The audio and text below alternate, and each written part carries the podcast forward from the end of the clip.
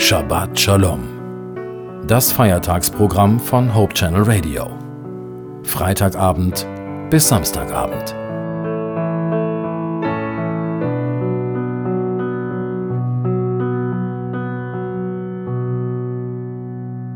Gott ist allmächtig, das wissen wir.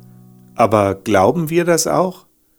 Oft bleiben Fragen, warum Gott in der einen oder in der anderen Situation so und nicht anders gehandelt hat.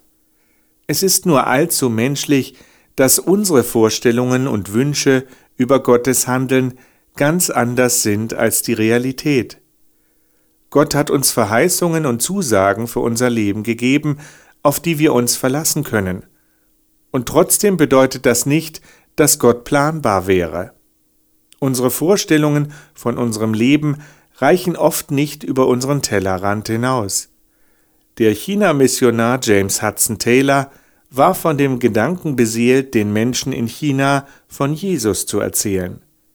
Er hatte sich das Lukasevangelium ausgeliehen in chinesischer Sprache auf Mandarin, und ohne eine chinesische Grammatik zu besitzen, lernte er Mandarin durch Vergleichen der Bibeltexte. Hudson war auch einer der ersten, die nicht als typische Missionare auftraten. Er plädierte dafür, Haartracht und Kleidung der Chinesen anzunehmen.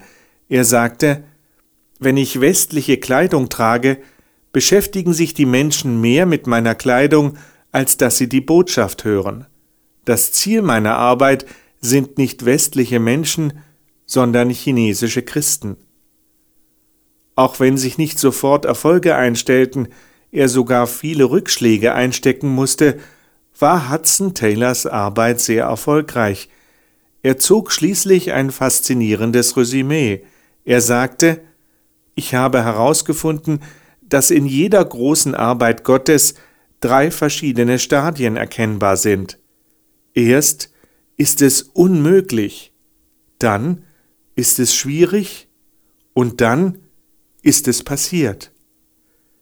Ich wünsche, dass wir offene Augen bekommen, das Handeln Gottes auch in der neuen Woche zu erkennen.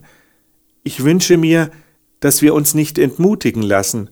Gott handelt gut für uns. Manchmal wird sogar das Unmögliche möglich.